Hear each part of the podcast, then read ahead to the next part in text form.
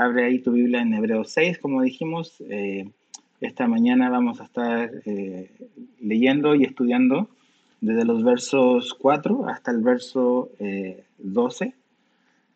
pero antes de, eso, acompáñame a orar para que Dios nos, nos ayude esta mañana a poder comprender y recibir lo que Él nos tenga que decir. Entonces vamos a orar. Dios, te damos gracias por eh, este domingo, eh, porque, eh, Señor, tú tienes propósitos que cumplir aún en nuestra vida y queremos venir, Señor, con un corazón humilde, con un corazón sencillo, a pedirte, Señor, tu ayuda, sobre todo en el texto de esta mañana, que es complicado, Señor, que ha causado tanta controversia y discrepancias. Eh, pero Señor, ayúdanos a poder sacar lo máximo que podamos de, esto de acuerdo a nuestra capacidad y la medida de nuestra fe. Entonces, Señor, gracias te damos y te lo pedimos en el nombre de Jesús. Amén. Eh, bueno, ¿qué, cosas son, son importantes eh, antes de, de, comenzarle aquí en el verso 4? Como un pequeño resumen para como que enchufarnos y conectarnos nuevamente en lo que eh, veníamos estudiando. La carta a los hebreos es, esta carta que fue escrita para animar a los cristianos, sobre todo los que tenían este como trasfondo judío, que habían venido a una fe en Jesús y que estaban pasando, estaban comenzando a, a ser perseguidos, a pasar por tiempos difíciles, donde ellos estaban siendo presionados en cierta manera.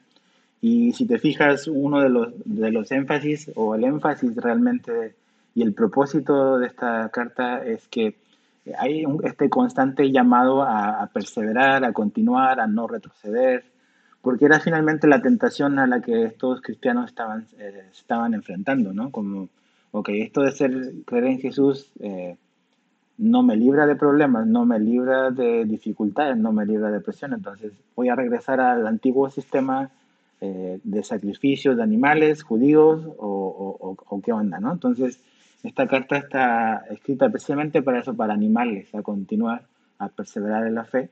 Y, y la semana, no, no, ya no sé qué semana, pero en el último estudio que vimos de Hebreos, eh, cuando estudiamos desde el capítulo 5, desde el verso 11 hasta el 6, verso 3, dijimos que básicamente eh, lo que el autor nos expresaba era este anhelo que tiene Dios de poder ver en sus hijos crecimiento y madurez. Eh, que eh, eso es lo que nuestra meta es avanzar en nuestra fe, avanzar en nuestro crecimiento, pero que a veces eh, nos quedamos en un estado de, inmadurez espiritual y eso es muy común. Y que el diagnóstico que, que, el autor a los hebreos hacía básicamente era, era cuatro, ¿no? ¿Cuál era ahora con todo este asunto médico que hay, con esta crisis sanitaria, ¿Cuál, es el, ¿Cuál era el diagnóstico que eh, Hebreos hace de, de, varios de estos hermanos de los hebreos? Y era básicamente, número uno, que ellos tenían una pereza auditiva. O sea, ellos no mostraban, o, muchos no estaban mostrando un verdadero interés en, en, prestar atención a las verdades que, que eh, Dios nos ha dejado en su palabra, ¿no? Pereza auditiva. Dice, ustedes han hecho perezosos espiritualmente.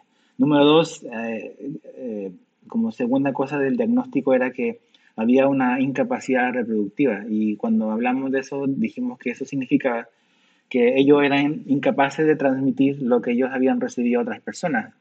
Entonces, en lugar de estar enseñando a otros, ellos constantemente necesitaban ser enseñados y no podían ellos poder a lo mejor disipular a otros. ¿no? Esa es una evidencia de que no estamos creciendo cuando no somos capaces de transmitir y eh, edificar a otros, sino que siempre recibimos y demandamos y demandamos.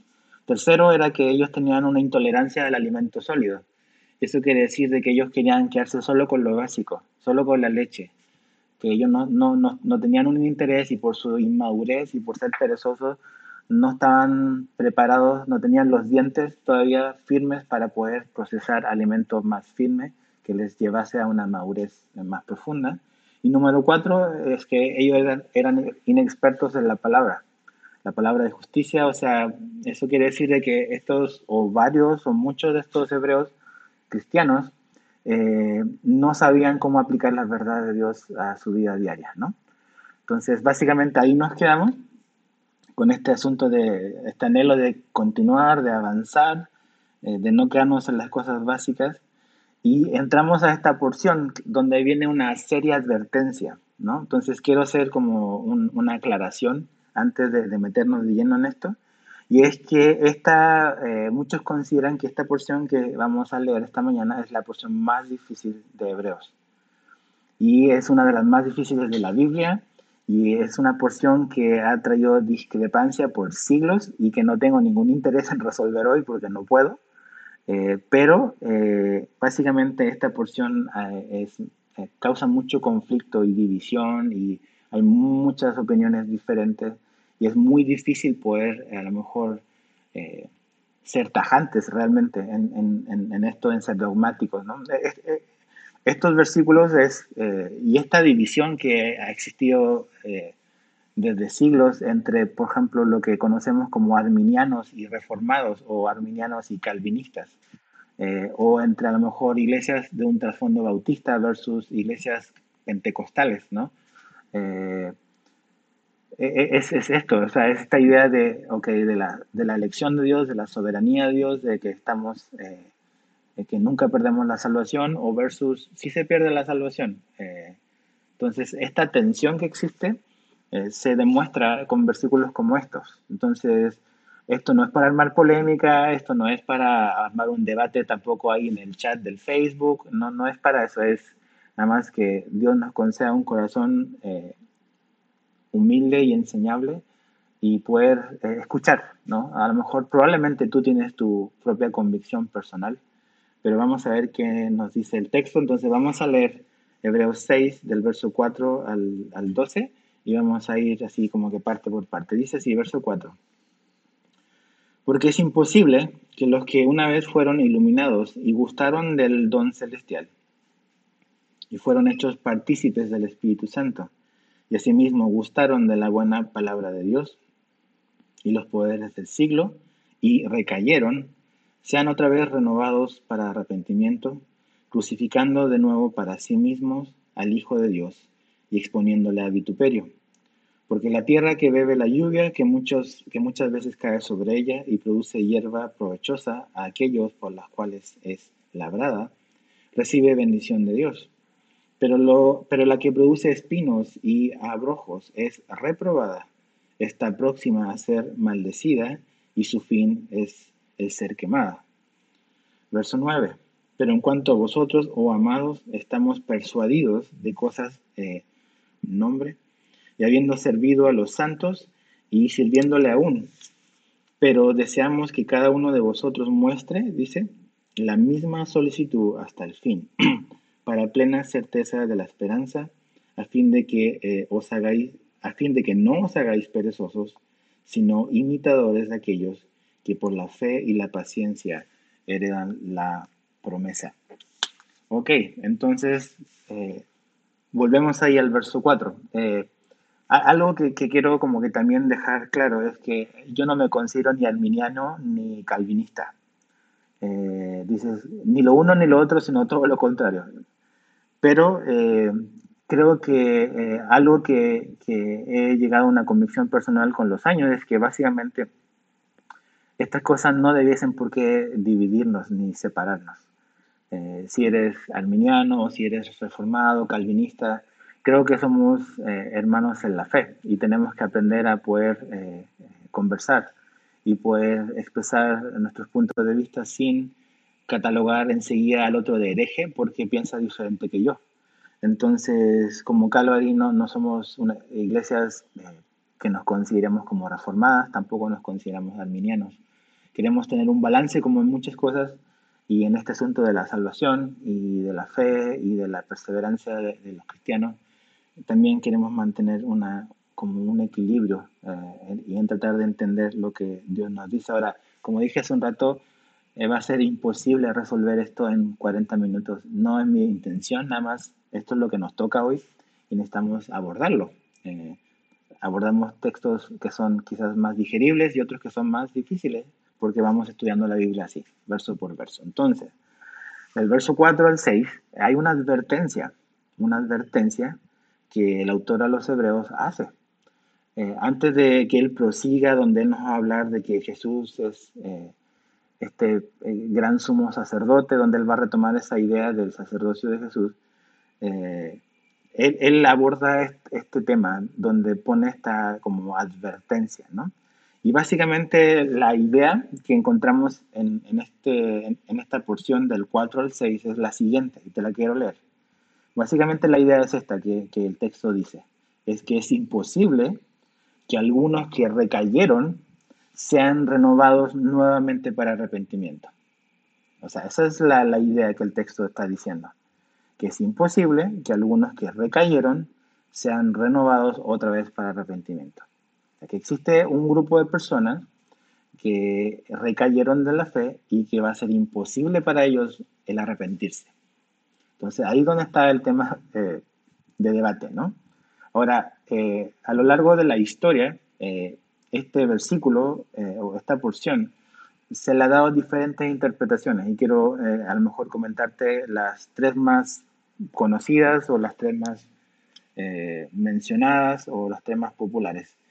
La primera de ellas es que algunos creen, algunos estudiosos de la Biblia, eh, creen que, este, que lo que Hebreos está hablando acá es un caso eh, hipotético, que es un caso hipotético. O sea que esto es no que algo que ocurra, pero si hipotéticamente ocurriera, esto sería lo que pasaría.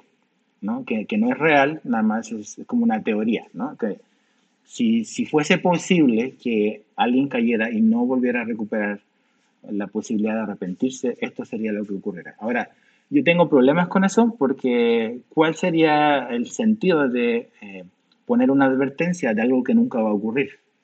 Creo que las advertencias están puestas precisamente para que no ocurra lo que se nos está diciendo que puede ocurrir. Entonces, tengo problemas con esta idea de que sea algo hipotético, ¿no? La segunda como que, eh, manera de interpretar eh, es que esta, estos, este grupo de personas o esta persona que se describe aquí, se habla en tercera persona de ellos. Eh, esta persona que se menciona aquí del verso 4 al 6 es un falso creyente. y eso creen muchos, de, a lo mejor de una corriente reformada, calvinista que estas personas realmente no son creyentes. Ahora, para poder determinar eso necesitamos, vamos a ver como la descripción de estas personas.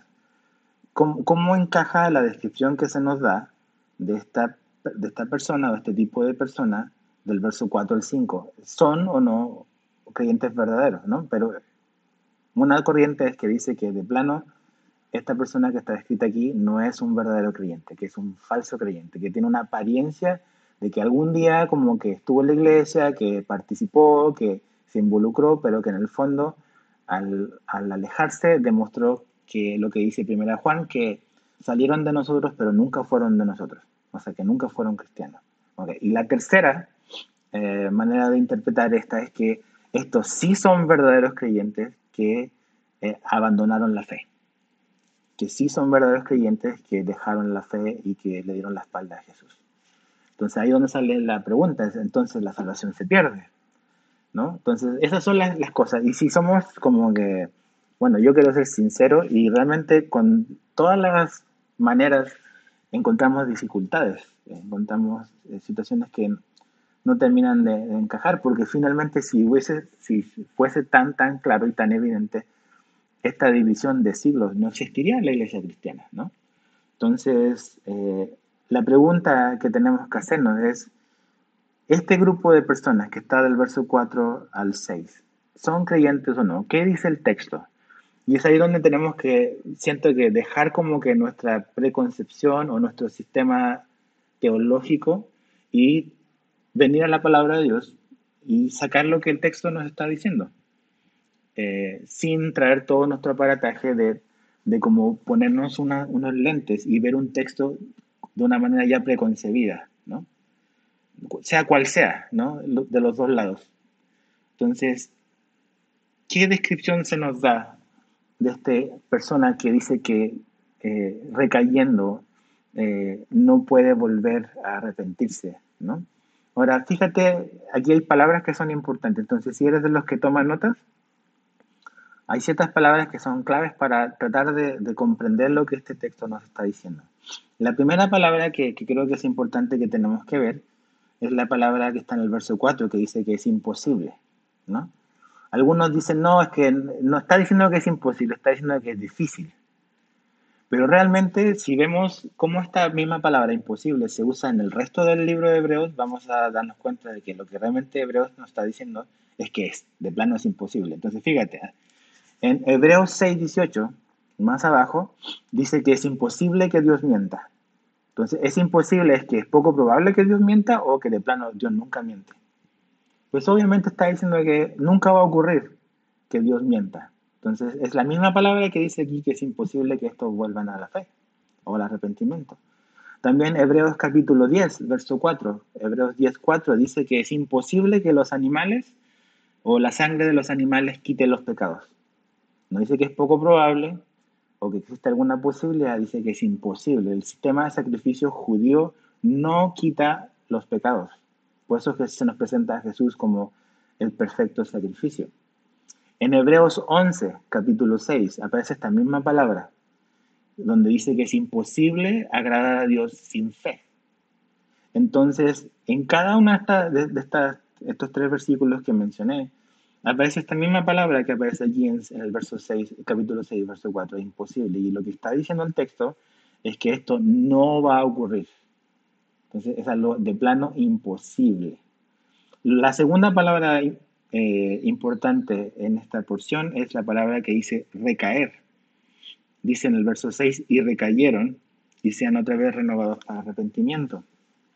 Ahora aquí tenemos un poco un problema con esta palabra, porque a veces cuando tú empiezas a estudiar la Biblia te das cuenta que muchas palabras se repiten a lo largo de la Biblia, a lo largo del Nuevo Testamento, y eso te ayuda a comprender un poco como el sentido de la palabra. Ahora, tenemos un problema porque esta palabra que aparece aquí de recayeron es la única parte en, toda la Biblia, del Nuevo Testamento al menos, donde aparece. Entonces, no tenemos como que otro punto de referencia para saber más profundamente qué quiere decir recayeron. Ahora, literalmente la palabra recaer quiere decir caer al lado o caer y alejarse. Y el sentido de esta palabra es que es salir de un determinado estado o condición. Esta palabra recaer quiere decir salir de un determinado estado o condición. Entonces, esa es otra palabra, la segunda palabra importante. Y lo segundo, y la tercera es renovados para arrepentimiento.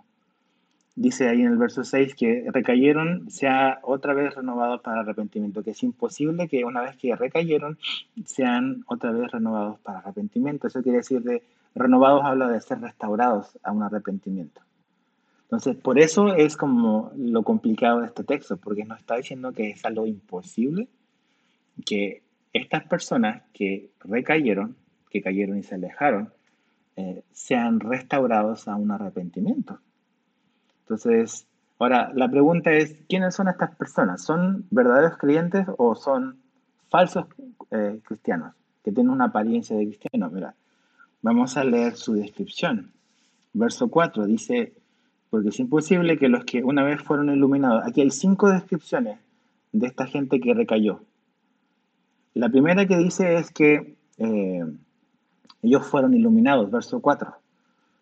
Esta palabra del verso 4 es la misma palabra que aparece en Hebreos 10.32. Mira, acompáñame a Hebreos, Hebreos 10.32. Dice Hebreos 10.32. Eh, dice, pero traed a la memoria los días pasados, en los cuales después de haber sido iluminados, sostuvisteis gran combate de padecimientos. Esa palabra es la misma que aparece acá y está refiriéndose a los hermanos hebreos, a los cristianos hebreos. Dice, ustedes fueron iluminados y después de haber sido iluminados, eh, enfrentaron eh, un gran combate de padecimientos. Entonces, este concepto de iluminado, el autor de Hebreos en otra parte lo está aplicando a, cristianos, ¿no? Ahora, segunda de Corintios 4.6 yo te lo leo, no es necesario que vayas ahí, lo puedes apuntar si quieres. Segunda de Corintios 4, 6 dice, porque Dios que mandó que las tinieblas resplandeciese la luz, es el que resplandeció en nuestros corazones, para iluminación, dice, del conocimiento de la gloria de Dios en la faz de Jesucristo. En Efesios 1.18, Efesios 1.18 dice, alumbrando los ojos de vuestro entendimiento. Entonces, esta esta primera característica de este grupo de gente dice que ellos fueron iluminados. O sea, que ellos experimentaron el conocimiento y la revelación y sus ojos fueron abiertos al Evangelio de Jesús. La segunda descripción también está ahí en el verso 4 de Hebreos 6 y dice que ellos gustaron del don celestial.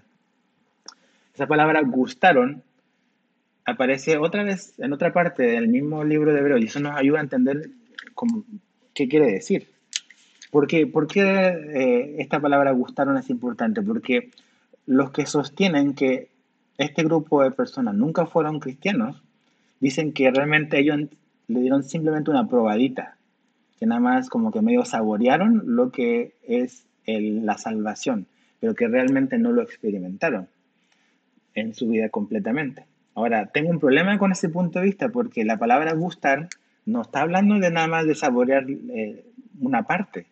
¿Por qué? Porque fíjate cómo el autor a los hebreos lo usa en el capítulo 2, verso 9. Hebreos 2, 9 dice lo siguiente.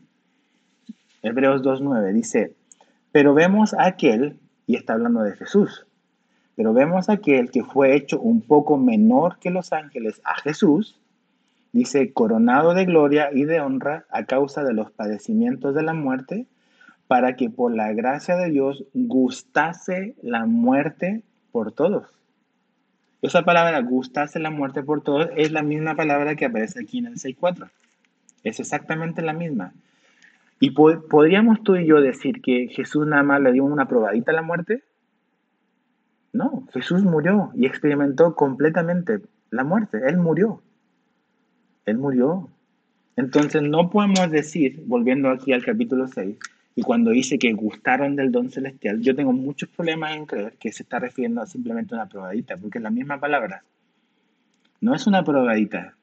Esta gente no es que experimentó una probadita del Evangelio, es que ellos experimentaron completamente el Evangelio, el, el don celestial. ¿Y cuál es el don celestial, perdón? Es la salvación.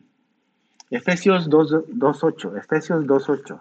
Dice, porque por gracia sois salvos por medio de la fe, y esto no de vosotros, pues es don de Dios. ¿Qué es el don de Dios? La salvación. La salvación por gracia por medio de la fe. Juan 4.10, en esa conversación que Jesús tiene con eh, la mujer samaritana, ¿se acuerdan?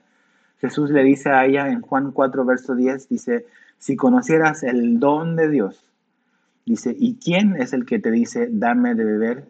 Tú le pedirías y él te daría agua viva.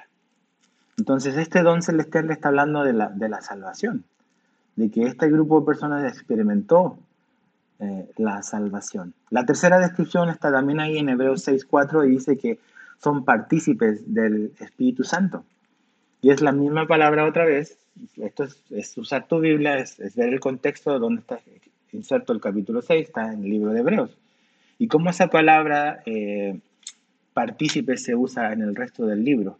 Mira, eh, Hebreos 3, verso 1. Hebreos 3, 1. Dice, por tanto, hermanos santos, participantes del llamamiento celestial.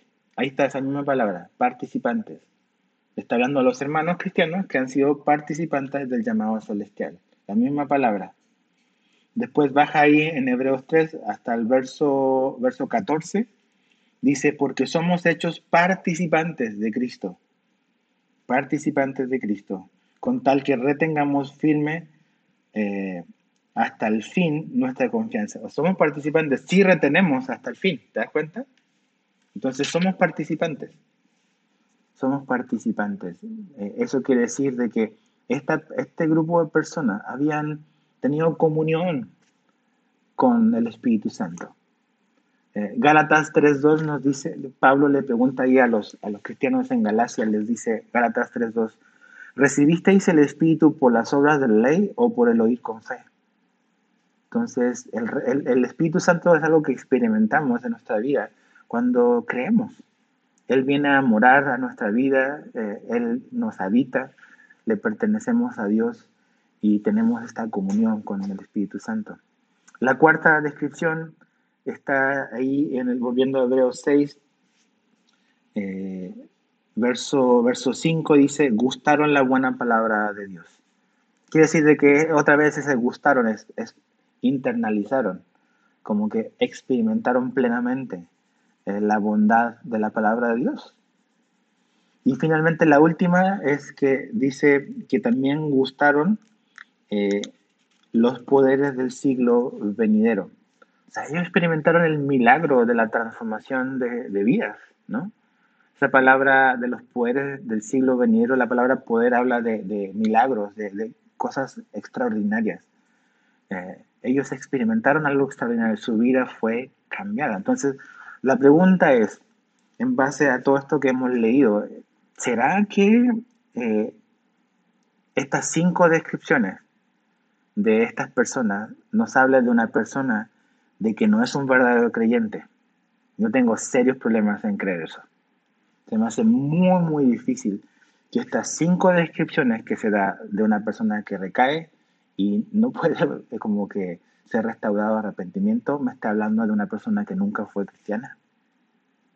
Lo encuentro muy difícil. Ahora, si tú opinas lo, lo, contrario, está bien, seguimos siendo hermanos y amigos, pero la verdad el texto no me da esa, esa opción, creo. ¿No? Entonces, ¿cuál es el peligro? ¿Cuál es la advertencia que el autor a los hebreos le está diciendo a, estos cristianos. Es el peligro de la apostasía espiritual, de eh, abandonar la fe, de abandonar eh, a Jesucristo, de darle la espalda al Señor Jesús. Y sí, o sea, la Biblia habla de que hay falsos creyentes, ¿ok? Sí creo que hay falsos cristianos que tienen una apariencia que algún día ellos dijeron, pues yo levanté la mano, hice la oración del pecador, y pero nunca fue realmente una conversión genuina. No porque esté mal levantar la mano y hacer la oración del pecador, es nada más una ilustración, pero gente que, que, fue, que escuchó, que se involucró, que medio participó, pero realmente nunca llegaron a ese punto en su vida donde ellos eh, rindieron y, reconocieron su condición y nacieron de nuevo, ¿no? Pero aquí no está hablando de eso. Eh, los que dicen que, que sí, dicen, no, estos son falsos cristianos, pero ah, siendo sincero y como que honesto con el texto, eh, creo que no está hablando de falsos cristianos aquí. Porque eh, es, como la descripción sería muy, muy forzada. Es decir, esta gente, esta gente no, no, no lo es. Ahora, alguien que experimentó, ¿qué, ¿qué es lo que creo que el texto nos está diciendo? Que alguien que experimentó todo lo que encontramos desde los versos 4 al 5. Eh, está hablando de, alguien que experimentó todo eso, que, fue una realidad en su vida, pero que ahora, meditada, pública y continuamente, ha decidido renunciar a Cristo. No es un tropezón, aquí es algo muy importante. Eh, ser un apóstata o la apostasía no es tener dudas sobre el cristianismo. ¿ok? No es tener dudas sobre Jesús. Eh, Dios no tiene ningún tipo de miedo a nuestras preguntas honestas, ¿ok? Dios no tiene miedo que le preguntemos. Lee el libro de Job y vas a ver todas las preguntas que Job hace de esta conversación honesta, donde finalmente también hace como berrinches, donde se, o sea, Dios no tiene problemas a nuestras preguntas y a nuestras dudas. Pero esta descripción que está acá hablando, no está hablando de una persona que tiene dudas eh, honestas. Está hablando de alguien que abierta deliberadamente por su propia voluntad ha decidido eh, rechazar a Jesús y abandonar la fe. Ser una apóstata no es tropezar y caer. Aquí, está, por eso esa palabra recaer es como caerte y alejarte. No es nada más caerte. Todos nos caemos y en la vida cristiana se trata de nos caemos y nos volvemos a levantar, ¿no? Dios nos vuelve a levantar. Y la Biblia está llena de ejemplos de personas que, personas que cayeron y se volvieron a levantar. Entonces, no, es, no quiero que estés así como que, ay, pastor, como que tengo miedo porque me caí y entonces ya soy una apóstata y ya no tengo posibilidad de arrepentirme. No. Si tú tienes eso, como que temor o como que eh, anhelo y como reverencia por Dios de que no quieres, no eres tú, no está hablando de ti. Eh, todos caemos, todos nos tropezamos, todos dudamos. Vemos buenos ejemplos al rey David. O sea, David se dio unos tropezones que ni te cuento. Pero él fue restaurado, Dios lo levantó, él se levantó, él se arrepintió. Eh, sí, eh, su pecado en David trajo consecuencias, Dios lo disciplinó porque lo amaba y porque es hijo. Esa es la razón por la cual Dios nos disciplina, es una evidencia de paternidad. Eh, también encontramos a Pedro, o sea, ¿qué tropezón más grande se dio Pedro? Haber eh, negado a Jesús, eh, pero él fue restaurado. Entonces aquí no estamos hablando de ese tipo, no está hablando de la persona que, que cae, entonces, ah, porque caíste, ya perdiste tu salvación así por, por cualquier cosa. Creo, hay grupos, hay, hay como sectas que creen eso, que básicamente, o sea, si pecas, o sea, estás así como que un día sí, un día no, ni siquiera un día, un par de horas eres salvo y el otro, la otra hora ya no lo eres, porque hiciste algo, entonces como pecaste y ya no eres perfecto, entonces ya perdiste tu salvación. No es así, no es así.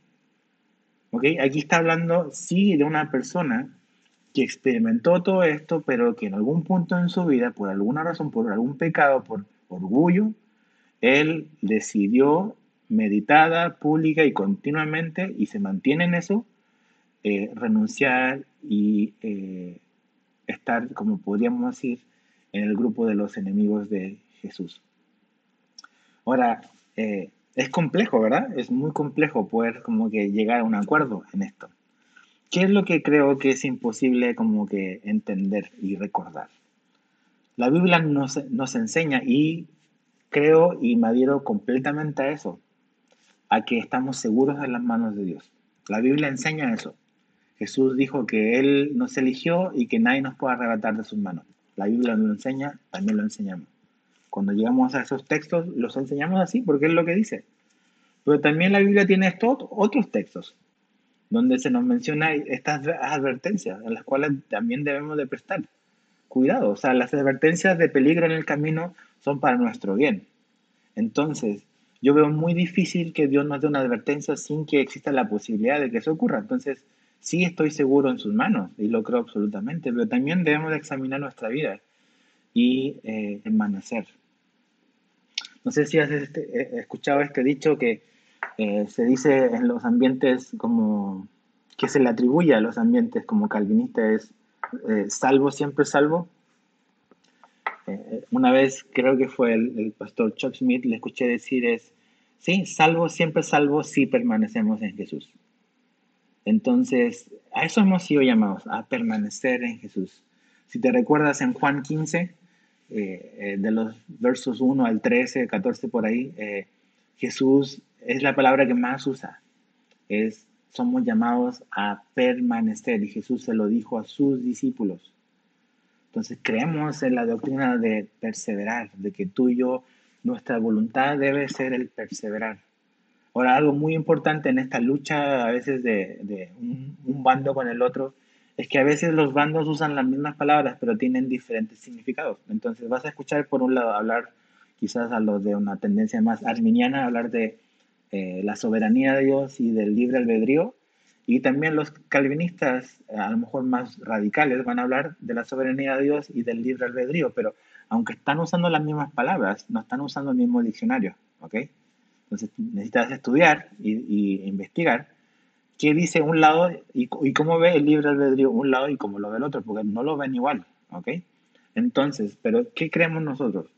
Creemos que Dios eh, nos ha dado libre albedrío, que tenemos la capacidad de decidir y que debemos decidir permanecer.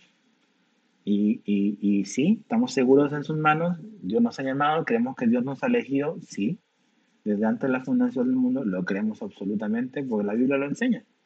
Pero también creemos en estos versículos que Dios nos llama a perseverar, a continuar, a, prestar atención de, que nuestro anhelo siempre sea el quedarnos pegados a Jesús. Ahora, la pregunta eh, como complicada es, ok, ¿es imposible para un apóstata o esta persona que recayó el regresar al arrepentimiento. Escuchaba en la semana, porque en la semana me eché un montón de, predicaciones de pastores del movimiento, escuché a muchos y también escuché a, varios como calvinistas cómo abordan este, este, este texto.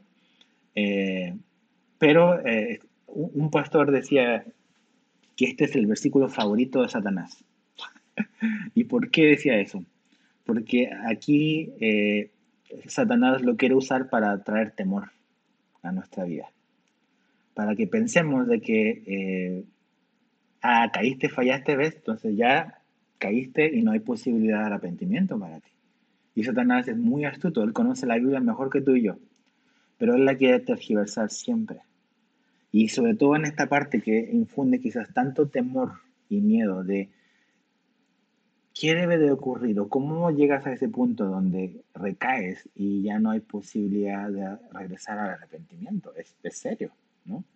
Ahora, ¿quién es esta persona? ¿Por qué creo que esta persona que se habla de acá, que, que fue, pero que decide voluntariamente el alejarse y el tomar lado o, o participar en el grupo eh, de los enemigos de Jesús? Eh, ¿Por qué es eh, imposible? ¿Y qué quiere decir es imposible? ¿Cómo lo podemos aplicar? No solamente tomando en contexto hebreo, sino lo que dice toda la Biblia. ¿Por qué es imposible que regrese al arrepentimiento? Porque ha rechazado. Esta persona es imposible que regrese al Evangelio, al arrepentimiento. Porque ha rechazado abierta y deliberadamente los medios que Dios usa para traernos al arrepentimiento. ¿Y cuáles son esos medios?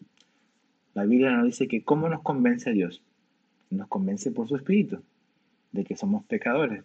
Y eso es, necesitamos partir por ahí. yo no puedo venir a la salvación si yo primeramente no estoy de acuerdo con Dios en que soy un pecador y que necesito arrepentirme. Entonces el Espíritu Santo trae convicción a nuestra vida de que no estamos bien y que Dios sí está bien y que somos nosotros los que debemos de cambiar y y, girar en 180 grados y regresar a, Él y venir a Él. Dios usa su palabra para convencernos de pecado. La, la, palabra de Dios, la Biblia, es como un espejo. Nos muestra nuestra condición. Entonces, esta persona que se menciona aquí, que experimentó todo eso y que vivió la vida cristiana, eh, permanece en una condición que es imposible para él el regresar porque él eh, continúa eh, abierta y deliberadamente pensando y rechazando los medios que Dios usa para convencerlo. No sé si me explico, un poco complicado, pero esta persona, mientras se mantenga en esa condición de abierta y deliberadamente rechazar los medios por los cuales Dios lo está llamando a arrepentirse y a venir a Él, es imposible que, que su fe sea restaurada. Ahora, ¿qué quiere decir eso? ¿Qué necesita ocurrir para que eso imposible se transforme en posible? Él necesita cambiar. Él necesita girar. Y yo creo que la Biblia nos, habla de que sí, es imposible si él sigue pensando lo mismo. Es imposible que él sea salvo o vuelva a la salvación, si le quiere llamar de alguna manera así, si él continúa rechazando lo que Dios está diciendo. Pero si él cambia, si él recapacita, yo creo que sí hay posibilidad para que él vuelva al arrepentimiento. Y creo que un buen ejemplo en eso es la historia del hijo pródigo. O sea, el hijo pródigo vemos a, un hijo que abandona al padre y decide ir y eh, malgastar todos los recursos que le correspondían y finalmente eso lo dejó vacío eh, sin ningún tipo de recurso y él estando lejos, él recapacita. Y al recapacitar, él decide regresar. Cuando él se estaba alejando, él no quería saber nada del padre, nada más quería vivir su vida y eh, usar los recursos y vivir una vida hedonista. Pero cuando él pierde todo, él recapacita y se empieza a pensar todo lo que él tenía y esa relación que tenía con su padre y él decide regresar. Y cuando él regresa, el papá lo está esperando con el cinturón y la vara para castigarlo. No. El padre sale a su encuentro y lo recibe con brazos abiertos. No le dice, no, no, no, tú te alejaste y, y ya, entonces ya no eres bienvenido. Entonces yo creo que esta persona de la que se habla aquí, sí, es imposible que regrese al arrepentimiento, eh, mientras permanezca en esa postura de abierta, yo estaba convencidísimo de que eh, en un momento en su vida ellos eran verdaderos cristianos, eh, pero que eh, no de un tropezón de un día para otro, y eso es importante, esto no es un tropezón de un día para otro, esto es un, un proceso, donde ellos en su corazón, eh, su manera de pensar cambió. y ellos tomaron una decisión al final respecto a Jesús. Y cuando tú le hablas de los versículos, ellos están, ah, no, sí, yo ya lo sé, yo, yo sé todo eso. Yo ya lo leí, incluso lo enseñé. Y tú dices, ¿qué onda, no? O sea, he escuchado gente que, que nos ha dicho, no, es que eso de Jesús ya no me funcionó. Entonces es triste. Entonces, mientras esa persona, y si esa persona dice, ya no me interesa Jesús, una vez fui y todo y lo experimenté, pero amo más el mundo, amo más hacer mi voluntad, y si esa persona muere en esa condición, esa persona está perdida. Pero creo que si esa persona, y si esa persona eres tú, que estás mirando ahora, que alguna vez caminaste con Jesús y, amabas al Señor, pero si el Espíritu Santo está eh, trayendo eh, o atrayéndote de regreso a Él, te está llamando de vuelta, aún tienes oportunidad. Eh, aún tienes una oportunidad para regresar. Regresa, regresa a Jesús. Regresa a Él, Él te está esperando con pasos abiertos. Esa es la esperanza del Evangelio. Es que mientras haya vida, tienes la posibilidad. Ahora, también creo que mientras pasa el tiempo, nuestro corazón se va endureciendo aún más. Entonces, eh, eso es, es, es, es, importante como que entenderlo. Ahora, fíjate el verso 7 al 8, hay una ilustración de la agricultura que el autor a los hebreos hace, dice verso 7, dice, porque la tierra que bebe la lluvia, que muchas veces cae sobre ella y produce hierba eh, provechosa a aquellos por los cuales es labrada, recibe bendición de Dios, pero la que produce espinos y abrojos es reprobada. Está próxima a ser maldecida y su fin es el ser quemada. Básicamente aquí la idea es que el problema no está en la semilla, ¿ok? Está en la tierra. Eh, el, problema no es que la palabra Dios es defectuosa o el Evangelio es defectuoso, eh, sino que nuestro corazón es el problema. La semilla cae, la misma semilla cae en diferentes tipos de corazones, pero los distintos corazones reaccionan de manera diferente a la semilla. Entonces eso quiere decir de que el sentarme bajo la enseñanza de la Biblia me hace responsable. Todos escuchamos lo mismo, mas no todos reaccionamos y respondemos de la misma manera.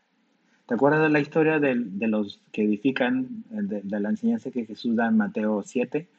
De los que edificaron su casa sobre la roca y sobre la arena. Ahí la historia es que ambas personas se sentaron bajo la enseñanza de Jesús y oyeron lo mismo.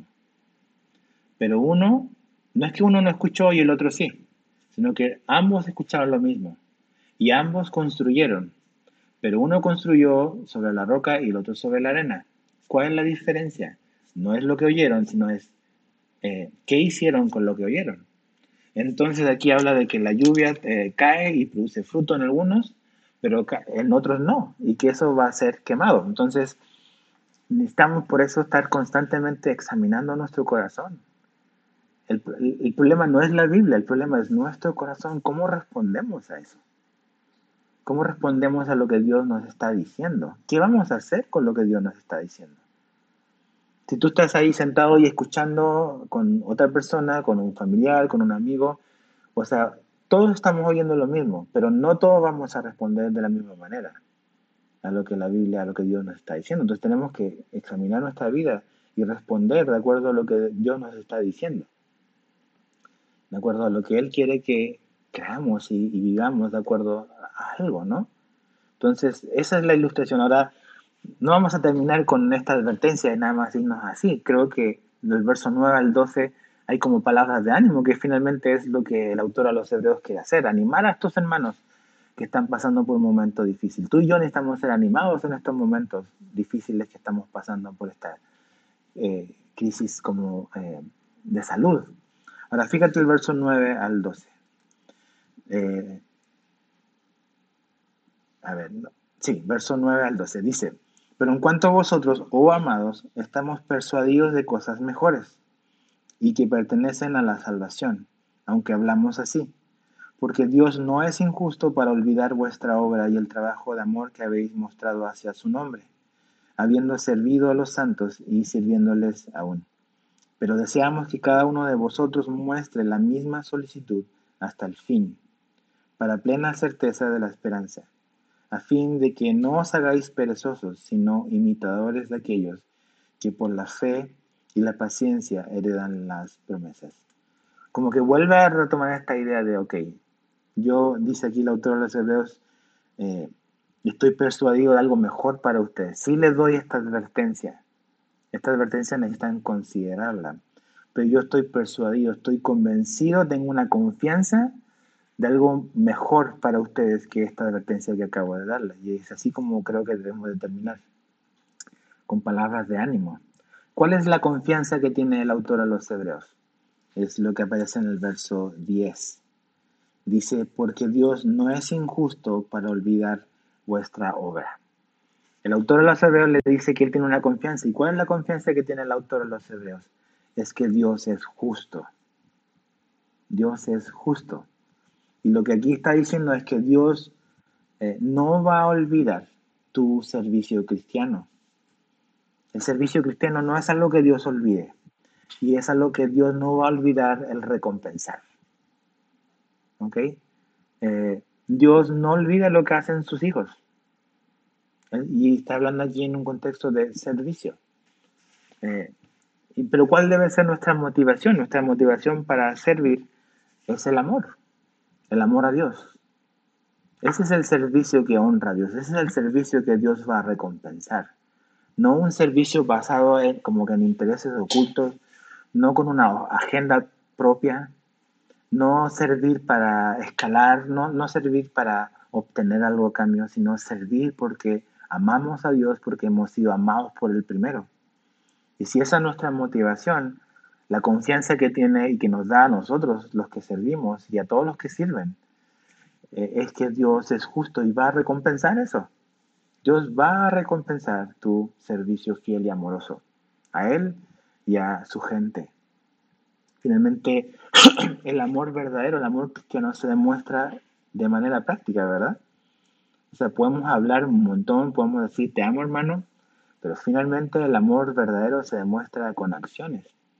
Y eso es lo que la Biblia nos dice. ¿Se acuerdan lo que Jesús le dijo a sus discípulos la noche antes de ir a la cruz? Dijo, eh, les doy un nuevo mandamiento. No es una sugerencia, no es un consejo, es un mandamiento. Así que se amen unos a otros como yo los he amado. El amor se demuestra y el amor se demuestra y el, amor tiene un estándar y el estándar es eh, Jesús. Somos llamados a amar como Jesús nos amó. Eh, Décadas después, Juan escribiría no en el Evangelio, sino en su primera carta. Primera de Juan 3.14 dice lo siguiente, Primera de Juan 3.14 dice, nosotros sabemos que hemos pasado de muerte a vida en que amamos a los hermanos. Una evidencia de que he nacido de nuevo, una evidencia que realmente he experimentado la salvación, es amar como Jesús amó. ¿Y cómo ama Jesús? ¿Cómo amamos a los hermanos? Con un amor sacrificial. Un amor que se sacrifica. Así nos amó Jesús, así somos llamados a amar. Un amor que cuesta. Un amor que se entrega. Ese es el amor de Jesús.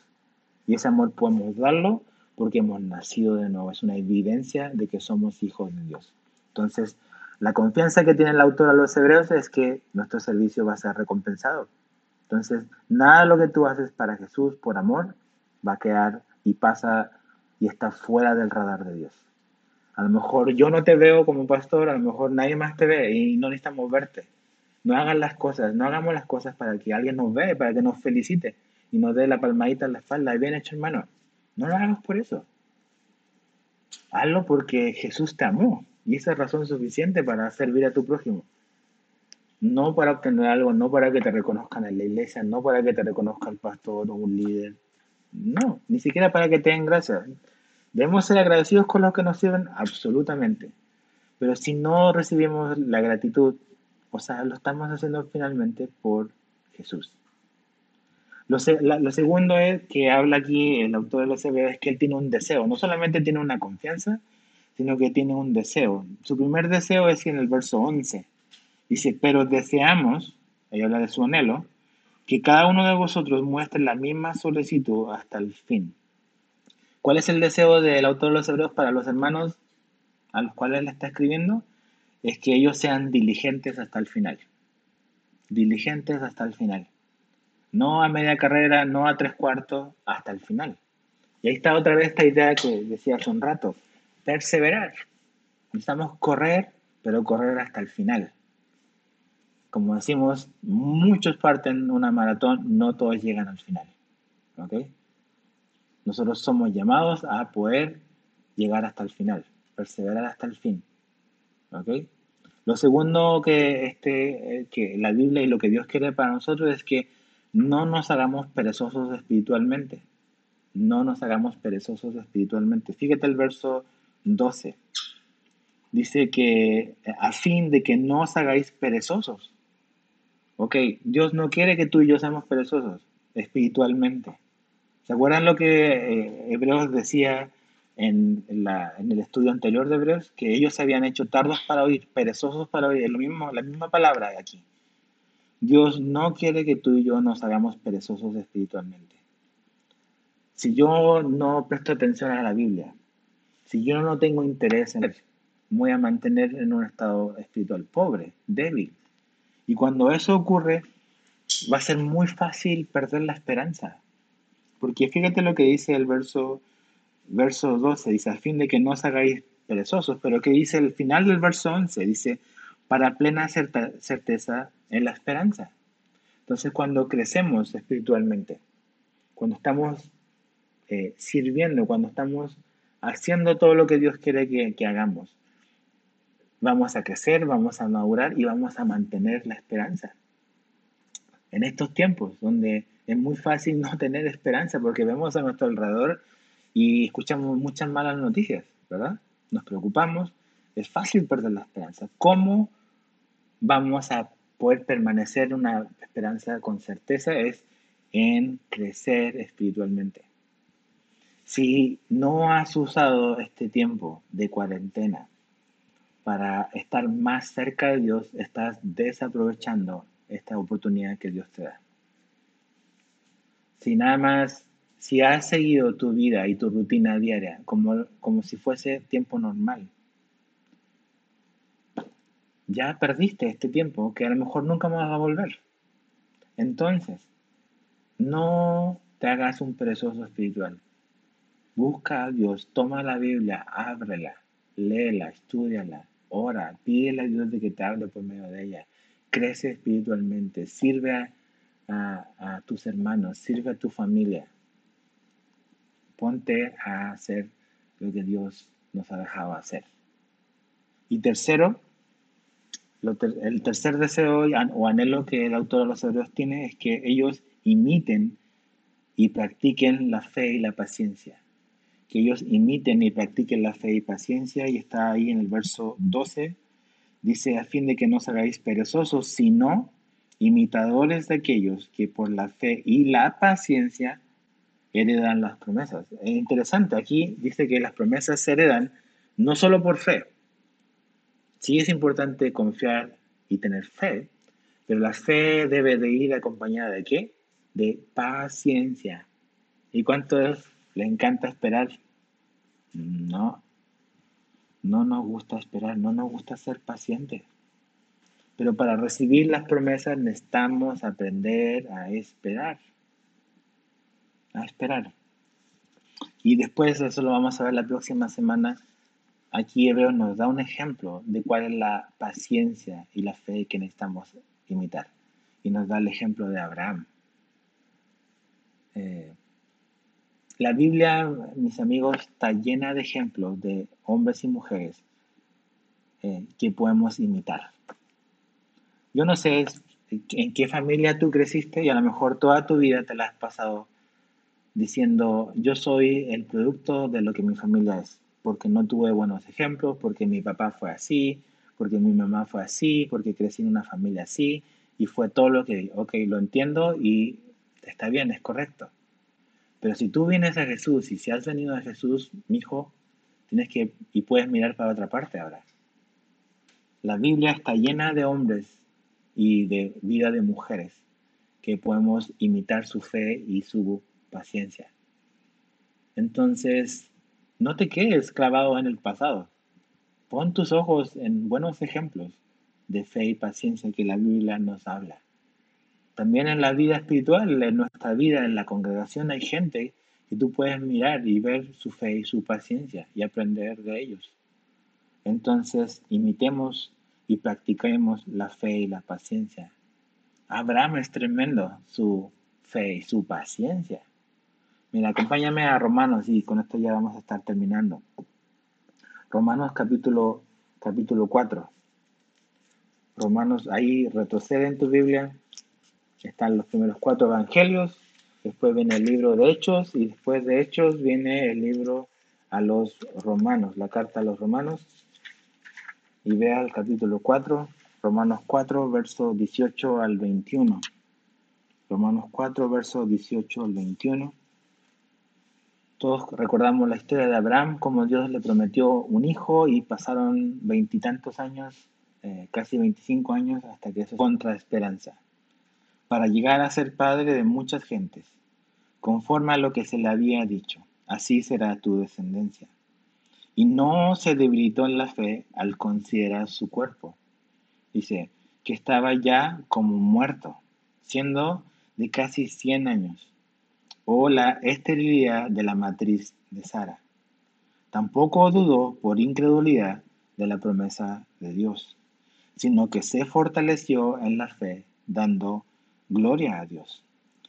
Fíjate, plenamente convencido de que era también poderoso para hacer todo lo que había prometido. Abraham tuvo fe, pero también tuvo paciencia porque él estaba plenamente convencido de que no se trataba de él, de su capacidad, se trataba del poder de Dios para cumplir lo que él había prometido. Entonces, ¿qué obstáculo te tiene desanimado el día de hoy? ¿Qué situación te tiene así como que sin esperanza? ¿Qué situación te tiene preocupado o triste? O esta cosa que estamos viviendo del COVID-19 te tiene a lo mejor ansioso. Yo estaba ansioso, pasé por, por eso. Y finalmente, si somos sinceros, eh, la, la, eh, la, la, paz, la tranquilidad, no la vamos a encontrar mirando a nuestro alrededor. Eh, a lo mejor las circunstancias todavía no van a cambiar del todo como nos gustaría.